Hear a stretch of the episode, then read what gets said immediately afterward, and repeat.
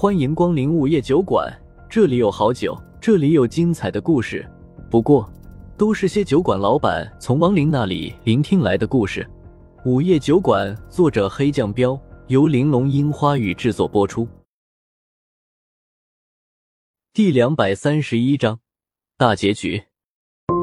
鬼门关前有一条大河，那条河里的河水是静止的，但风正苏知道这条河却极为凶险，因为河里的水是鹅毛不服的弱水，无论是亡灵还是妖魔天神，一旦沾上弱水，立马都会形神俱灭。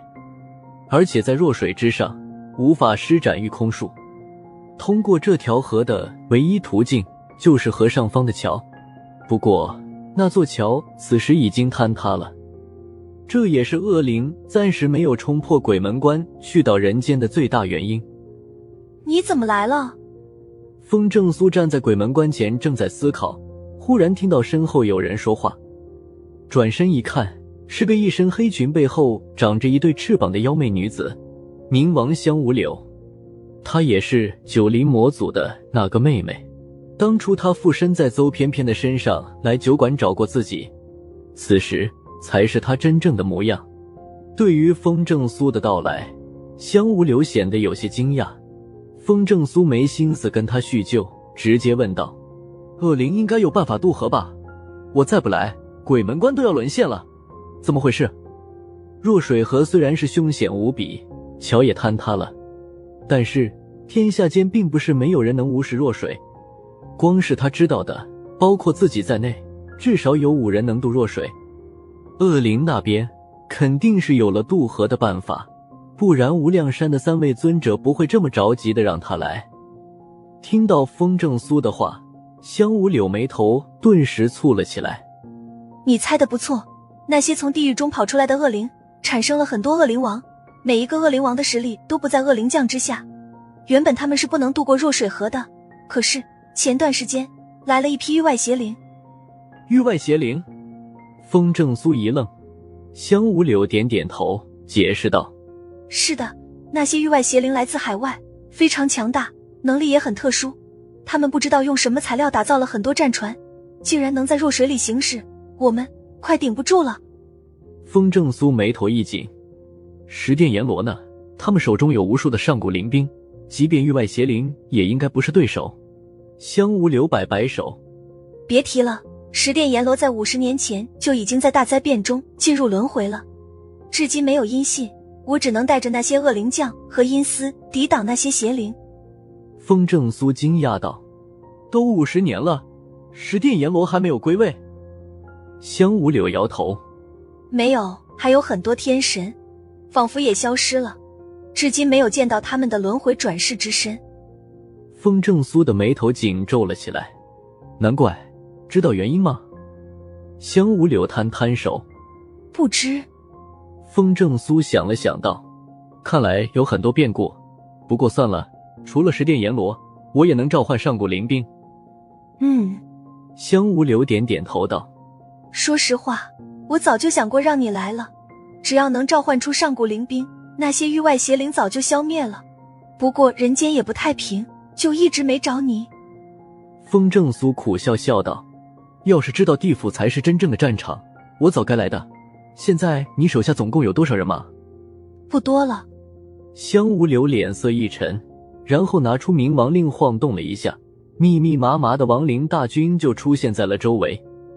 风正苏一看，所有的恶灵将都齐了，而且还都带着一队灵兵，总数应该在一百万左右。恶灵那边现在还有多少？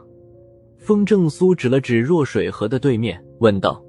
香无流紧蹙着眉头道：“还是有亿万计，是我们的万倍还多。”风正苏虽然早有过心理准备，但听他说出恶灵的数量，还是忍不住的震惊了。万倍。这数量差距也太大了，哎，风正苏叹了一口气，幸亏还有弱水河，即便邪灵有办法渡河，也不可能让亿万计的恶灵一起来，不然鬼门关早就失守了。香无柳道：“是啊，现在说这个也没用了，你赶紧把上古灵兵召唤出来，我们得反攻了。”风正苏点点头，然后道：“我这就召唤，不过要需要一天的时间。但愿那些域外邪灵不会马上行动。说着，他就找了一个空地盘腿坐了下来。上古灵兵每一个都相当于银甲师的存在，那是在上古战场牺牲的兵士，总共有一千万。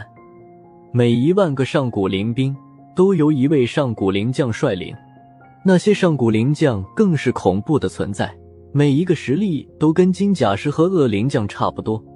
这也是守护地府的真正力量。不过，上古灵兵一直都被十殿阎罗掌握着，只有十个阎罗王同时施法，才能把上古灵兵召唤出来。风正苏是在偶然间获得召唤他们的方法的。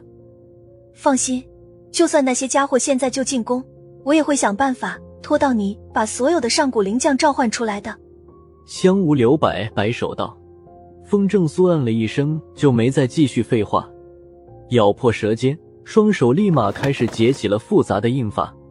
香无柳见他行动，一摆手，就让自己这边的灵兵将风正苏护在了最中间，然后派出恶灵将守在河边，一旦发现域外邪灵，就立马开始攻击，坚决不让那些邪灵冲破鬼门关。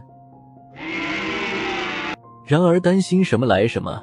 就在这时，若水河对岸忽然响起了恶灵的哀嚎声。朝前一看，发现河对岸出现了五艘巨型战舰，每一艘战舰都像一座山一样大小，上面站着无数的恶灵，准备战斗。看到恶灵战舰飞速的朝鬼门关靠近，香无柳的神色瞬间凝重了起来。随着他的一声令下。这边的灵兵立马分出一半，站到了河岸边，稍作思考，香无柳再次吩咐道：“都暂时不要攻击，放他们过来。这次不要破坏他们的战舰，把他们的战舰抢过来。”战舰的速度很快，片刻后，载满恶灵的战舰就来到了鬼门关前。这在以往还没到岸的时候，灵兵就会用远程法术攻击了，但是这一次。香无柳为了能缴获他们的战舰，索性放他们上了岸。五百万，扫了一眼恶灵的数量，又是五百万，这是恶灵出动一次的最大数量。以往灵兵都是以一敌五，但是这次要有五十万灵兵保护风正苏召唤上古灵兵，只有五十万能动手，所以这次只能以一敌十了。很快的，大战便开始了。然而恶灵一点都不弱。林兵想要以一敌十根本不现实。恶灵将虽然强大无比，可那些恶灵也不弱，而且数量也多，基本上每个恶灵将都要面对十个恶灵王。